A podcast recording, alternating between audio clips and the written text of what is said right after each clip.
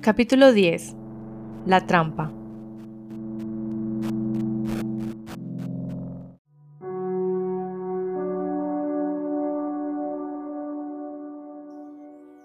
De repente todo pareció inevitable. Era una cruel ironía del destino. Por fin había entrado en el tiempo por última vez. Se había burlado de Finch por última vez. Había llevado el cántaro a la fuente por última vez. Acababa de sorprenderle ¿Era Finch quien reía?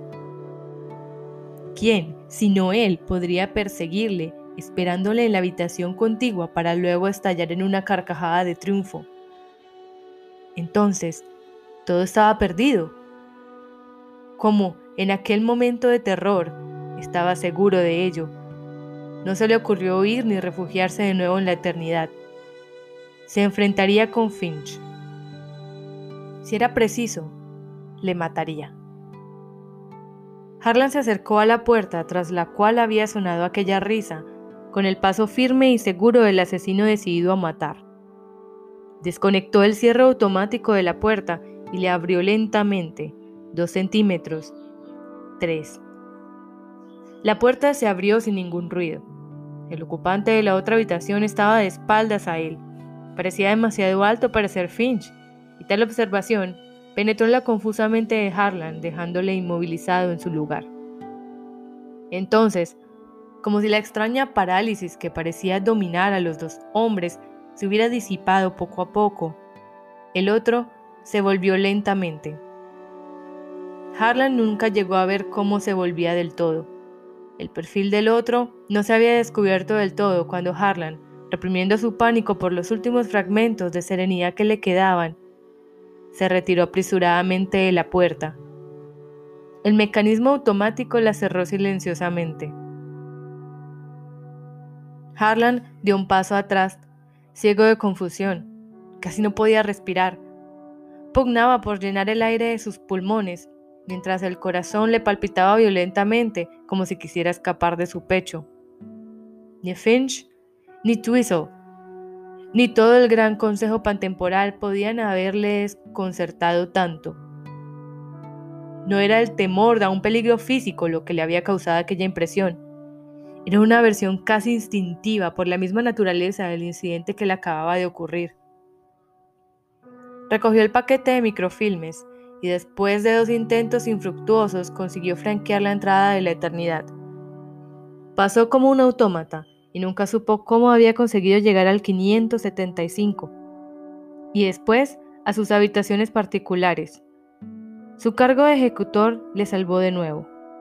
Los pocos eternos a quienes se encontró en su camino se hicieron a un lado y miraron fijamente al vacío. Aquello fue una suerte, pues en aquellos momentos Harlan no podía borrar de su rostro las muestras de terror mortal que le acosaba. Y su faz estaba pálida como la muerte pero nadie le miró. Y Harlan dio gracias a la eternidad y a la cega diosa que devanaba el oscuro hilo del destino. En realidad, no había visto por entero al hombre intruso en la casa de Nois, y sin embargo supo quién era con la extraña certeza. La primera vez que Harlan oyó un ruido en la casa, él, Harlan, estaba riendo, y el sonido que interrumpió su risa fue el de algo pesado que caía en el suelo en la habitación cercana.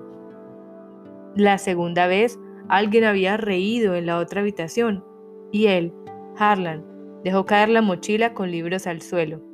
Supimos que la había llevado a los siglos ocultos. Le observamos cada vez que entró en los 482 para llevarle ropas y otros objetos, haciendo el papel de estúpido enamorado, olvidándose completamente de su juramento de fidelidad. Entonces, ¿por qué no lo impidieron? Harlan estaba apurando las heces de aquella humillación. ¿O quieres saber la verdad? respondió Finch con sarcasmo, pareciendo crecerse a medida que Harlan se hundía en la frustración. Continúe. La primera vez, él, Harlan, se volvió a tiempo de ver cómo se cerraba una puerta. La segunda vez, él, Harlan, había cerrado una puerta mientras otro hombre se movía. se había encontrado a sí mismo. En el mismo tiempo y casi en el mismo lugar, él y su personalidad anterior en varios fisiodías se habían encontrado casi cara a cara. Por un error en el ajuste de los mandos, graduándolos para un instante ya usado del tiempo, Harlan había visto a Harlan. Durante varios días realizó sus tareas mecánicamente, sin conseguir olvidar aquel horror. Se maldijo a sí mismo llamándose cobarde, por aquello no remedió la situación. Y a partir de entonces, todo empezó a ir mal. Ahora localizaba con exactitud el momento crucial. La gran divisoria estaba en el momento en que ajustó los mandos para entrar por última vez en el siglo 482. Inexplicablemente se había equivocado. Desde entonces, las cosas fueron de mal en peor. El cambio de realidad proyectado para el siglo 482 fue inducido durante aquel periodo de abatimiento, lo cual acentuó su sensación de desaliento. En las dos últimas semanas había seleccionado tres cambios de realidad recomendados en los que había algunos errores de detalle. Al final, se decidió por uno de ellos, pero le faltaba la energía necesaria para emprender la acción. Había escogido el cambio de realidad 2456-2781-V5, por varias razones. De los tres, era el que estaba en el más lejano hipertiempo. El error observado era pequeño, pero tenía importancia en términos de vidas humanas. Solo necesitaba un rápido viaje al siglo 2456 para averiguar la naturaleza de la homóloga Noise en la nueva realidad, usando para ello un pequeño chantaje. Pero el terror que le había causado su reciente experiencia le traicionó. El uso de amenazas para conseguir su propósito ya no le parecía una cosa fácil. Y una vez conocida la homóloga de Noise, ¿qué sucedería? ¿Colocar a Noise como cocinera, costurera, obrera o lo que fuese. Era sencillo, pero ¿qué hacer con la otra persona? La otra no es. Con el posible marido que dicha homóloga pudiese tener, con la familia, con los hijos. Antes no había pensado en nada de esto. Había evitado el pensarlo. Cada cosa a su tiempo, se había dicho. Pero ahora no podía pensar en otra cosa. Por eso estaba inactivo en sus habitaciones, odiándose por su falta de decisión, cuando Twizzle lo llamó con voz interrogatora y un poco preocupada. Harlan, ¿se encuentra enfermo? Cooper me ha dicho que ha faltado varias lecciones. Harlan trató de disimular la preocupación que le reflejaba en su rostro. No, programador Twizzle, solo un poco cansado. Bien, eso es comprensible, muchacho. Y entonces la eterna sonrisa llegó casi a desaparecer. ¿Se ha enterado de que se efectuó el cambio en el 482? Sí, dijo Harlan, lacónico. Finch me ha llamado, dijo Twizzle, y me encargó que le dijera que el cambio tuvo un éxito completo. Harlan se encogió de hombros y luego se dio cuenta de que los ojos del programador le contemplaban desde la pantalla. Se sintió confuso y preguntó, ¿Decía, programador? Nada, dijo Twizzle. Y quizá fue el mando de la edad lo que pesaba tanto sobre sus hombros, pero su voz tenía un timbre extrañamente triste. Creí que quería decirme algo, dijo Twizzle. No tengo nada que decir, replicó Harlan. Entonces le veré mañana a primera hora en la sala de programación. Tenemos mucho de qué hablar. Sí, señor, dijo Harlan, y durante largos minutos se quedó mirando a la pantalla después que ésta se oscureció. Aquellas últimas palabras parecían una amenaza. Finch había hablado con Twizzle, ¿no? Sin duda habló más de lo revelado por Twizzle. Pero aquella amenaza era lo que Harlan necesitaba, Luchar contra una angustia en el alma era como hundirse en las arenas movedizas y tratar de vencerlas golpeándolas por un palo. Pero luchar contra Finch era otra cosa. Harlan recordó el arma que tenía a su disposición y por primera vez en muchos días le pareció que recobraba la seguridad de sí mismo. Era como si una puerta se cerrase y otra se hubiese abierto. Así como antes se sentía sin fuerzas para llevar a cabo sus proyectos, ahora Harlan desarrolló una febril actividad. Viajó hasta el 2456 y forzó al sociólogo Boy a que cumpliera sus deseos precisos. El éxito fue completo. Consiguió la información que buscaba. Más de la que buscaba. Mucha más. La audacia rendía sus frutos, por lo visto. Había un proverbio en su siglo natal que decía, Coge la rama de espigos firmemente y tendrás un arma con la que vencer a tu enemigo. En resumen, Noyes no tenía ninguna homóloga en la nueva realidad, absolutamente ninguna. Podía ocupar su puesto en la nueva sociedad de la manera más conveniente posible, podía quedarse en la eternidad. No había movido nada negarle la autorización de relación formal con ella, excepto el hecho de que había infringido la ley. Y Harlan sabía perfectamente cómo contrarrestar tal argumento. Por ello se dirigió hacia el hipertiempo con la mayor premura, para explicarle a Noes aquellas buenas nuevas, para recrearse en aquel inesperado éxito después de pasar días horribles sumido en un fracaso aparente. Y en aquel momento, la cabina se detuvo. No deceleró, simplemente se detuvo. Si el movimiento hubiese sido a lo largo de una de las tres dimensiones del espacio, el frenazo repentino habría aplastado el vehículo, poniendo el metal al rojo vivo, y Harlan se habría convertido en una masa de carne sangrante y huesos rotos. En el tiempo, simplemente le hizo doblarse sobre sí mismo, con un ataque incontenible de náusea mezclada con ramalazos de intenso dolor. Cuando recobró la vista, se tambaleó hacia el indicador de siglos y lo contempló fijamente con una confusa mirada, marcada al siglo cien mil.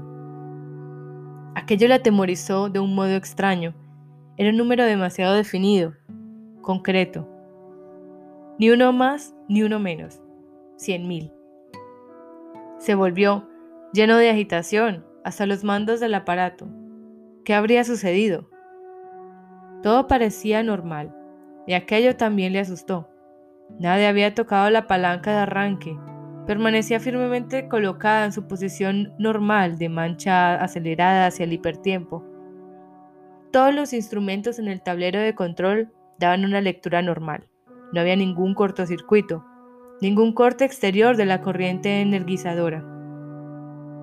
La pequeña aguja que marcaba el consumo normal de mega megacoulombs de fuerza Seguía insistiendo en que consumía energía en cantidades normales. ¿Qué era, entonces, lo que había detenido la cabina? Lentamente y con considerable vacilación, Harlan tocó la palanca de arranque y la rodeó con su mano. La colocó en un punto muerto y la aguja del indicador de energía descendió hasta cero. Empujó la palanca en sentido contrario. La aguja del indicador ascendió de nuevo y esta vez el contador de siglos marcó su paso hacia el hipotiempo, hacia el pasado, a lo largo de la línea del tiempo. Hacia el hipotiempo, hacia el pasado, 99.983, 99.972, 99.959. Harlan invirtió el mando, otra vez hacia el futuro, despacio, muy despacio. El indicador marcó 99.985, 993, 997, 998, 999, 100.000. ¡Crack! No pudo pasar del 100.000. La energía de la nova Sol se estaba utilizando a una nueva velocidad aterradora, sin que sirviera para nada. Volvió de nuevo hacia atrás, hacia el pasado, más lejos, se lanzó hacia el futuro a toda velocidad. ¡Crack! Tenía las mandíbulas rígidas, los labios abiertos en una mueca, la respiración jadeante y agitada. Se sintió como un preso que se lanzase contra las rejas de su cárcel. Cuando por fin se detuvo, después de una docena de desesperadas tentativas, la cabina continuaba inmóvil en el 100.000. Hasta allí podía llegar pero no más adelante. Cambiaría de cabina. Pero en el fondo de su corazón Harlan se dio cuenta de que sería inútil. En el vacío silencio del siglo cien mil, Andrew Harlan salió de su aparato y escogió otro tubo al azar. Un minuto más tarde, con la palanca de arranque en la mano, contemplaba con rabia cómo el indicador señalaba al cien mil y supo con certeza que no podría pasar de allí por ninguno de los tubos. Un impulso de ira le agitó. Precisamente en aquel momento, cuando las cosas parecían inclinarse a su favor, llegaba aquel desastre. La maldición de aquel fatal error al entrar al 482 aún seguía ejerciendo su maligna influencia sobre él. Salvajemente lanzó la cabina en la dirección opuesta hacia el hipotiempo, obligándola a mantener su máxima velocidad. Por lo menos seguía libre de una dirección, libre para hacer lo que quisiera. Con Nois prisionera detrás de aquella barrera y fuerza de su alcance, ¿qué más podrían hacerle? ¿Qué otra cosa podría temer? Llegó al 575 y saltó de la cabina con un atrevido desprecio por todo lo que le rodeaba. Se dirigió a la biblioteca de la sección sin hablar con nadie, sin mirar a nadie. Abrió una vitrina y cogió lo que deseaba sin preocuparse de mirar a su alrededor para comprobar si era vigilado. ¿Qué le importaba? De nuevo entró en una cabina y se dirigió hacia el hipotiempo. Sabía exactamente lo que iba a hacer. Lanzó una ojeada en el gran reloj colocado en la estación de los tubos que medía el fisiotiempo oficial, marcando los días y los tres turnos de trabajo en que se dividía el fisiodía de la eternidad. Finch Estaría ahora en sus habitaciones y aquello le complació. Cuando llegó el 482, Harlan sintió que su piel ardía como si tuviera fiebre. Su boca estaba seca y áspera. Le olía el pecho, pero sentía el duro contacto del arma que llevaba debajo de la camisa, mientras le apretaba firmemente con el brazo contra su costado. Aquella era la única sensación que le importaba. El ayudante programador, Hop Finch, alzó la vista para mirar a Harlan, y la sorpresa reflejada en sus ojos, lentamente, se transformó en preocupación. Harlan le observaba en silencio desde la puerta, esperando a que la preocupación del otro creciera y se transformara en temor. Cerró la puerta a sus espaldas y se dirigió lentamente hacia Finch, colocándose entre la pantalla del intercomunicador. Finch estaba desnudo hasta la cintura, tenía ralos pelos en el pecho y su grasiento abdomen se doblaba por encima del cinturón. Parece insignificante, pensó Harlan con satisfacción. Insignificante y desagradable. Mucho mejor. Metió la mano derecha dentro de la camisa y empuñó firmemente la culata de su arma. Nadie me ha visto entrar, Finch, dijo Harlan, de manera que no espere socorro. Nadie va a venir. Observe, Finch, que está tratando con un ejecutor. ¿Sabe lo que significa eso? Su voz era áspera. Le molestaba que Finch no diese muestras de miedo y solo apareciese la preocupación en sus ojos. Finch, tranquilamente, alcanzó su camisa y sin pronunciar palabra empezó a ponérsela. Harlan continuó. ¿Conoce las ventajas de ser un ejecutor? Finch.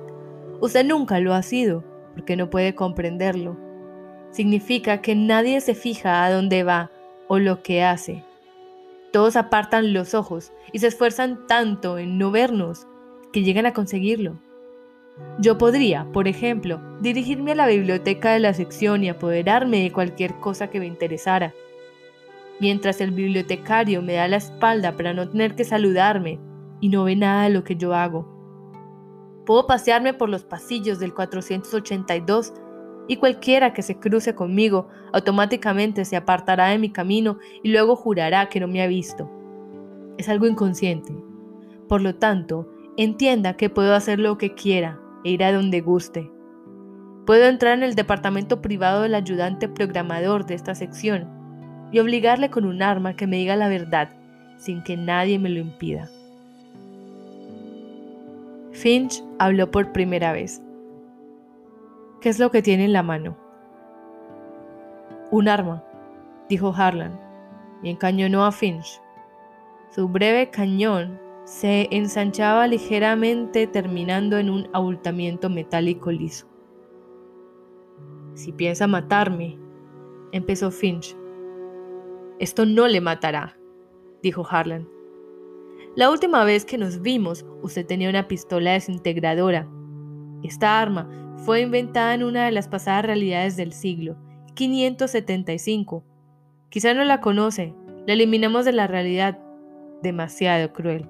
Puede matar, pero si se usa sin llegar al máximo de su potencia, afecta simplemente a los centros dolorosos y paraliza a la persona atacada. Se llama un látigo neurónico este funciona y tiene su carga completa. Lo he probado en un dedo y es muy desagradable. Harlan le mostró su izquierda con el meñique curiosamente rígido. Finch se agitó en su silla. ¡Por Cronos! ¿A qué viene todo esto? Hay una especie de barrera en los tubos del 100.000. Quiero que sea retirada. ¿Una barrera en los tubos? No quiera fingir conmigo. Ayer habló usted con Twizzle y quiero saber lo que hicieron y lo que harán. Por el tiempo, programador. Si no habla pronto, usaré el látigo. Si duda de mi palabra, inténtelo. Escuché. Finch habló con voz temblorosa y por primera vez mostró terror y también una ira llena de desesperación. Si quieres saber la verdad, es esta. Sabemos los de usted y Nois. Harlan titubeó. ¿Qué hay de mí y Nois? ¿Acaso creyó que iba a engañarnos? Dijo Finch. El coordinador tenía los ojos clavados en el látigo neurónico y su frente empezaba a perlarse de gotitas de sudor. Por Cronos, con la excitación que demostró después de un periodo de observación y con lo que hizo durante su estancia en el tiempo normal, ¿creyó que no íbamos a vigilarle?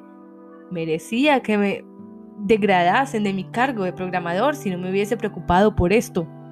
Sabemos que ha traído a a la eternidad. Lo sabemos desde el primer día. Quería la verdad, pues ya la tiene. En aquel momento, Harlan se maldijo por su propia estupidez. ¿Lo sabían desde el principio? Sí. Entonces, le diré que nunca le he considerado un buen eterno. Cuando le traje aquí en su última misión, lo hice para convencer de ello a Twizzle, quien por alguna razón que desconozco le tiene a usted un gran estima.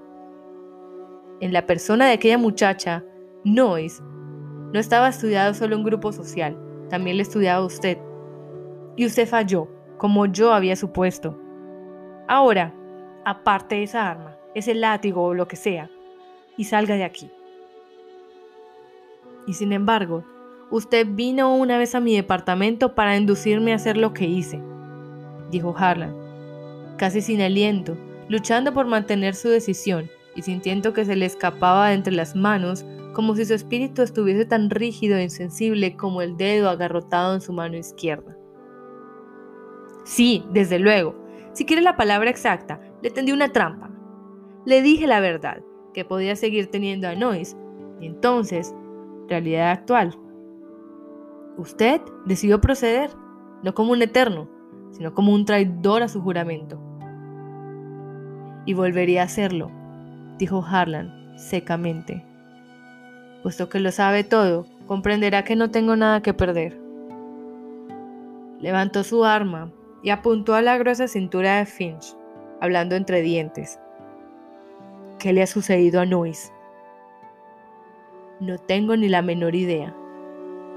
No mienta. ¿Qué le ha sucedido a Nois? Le repito que no lo sé. La mano de Harlan se cerró sobre la culata de la pistola neurónica. Su voz era ronca. Primero la pierna. Esto le hará hablar. Por favor, escuche, espere. Conforme. ¿Qué ha pasado con ella? No, espere.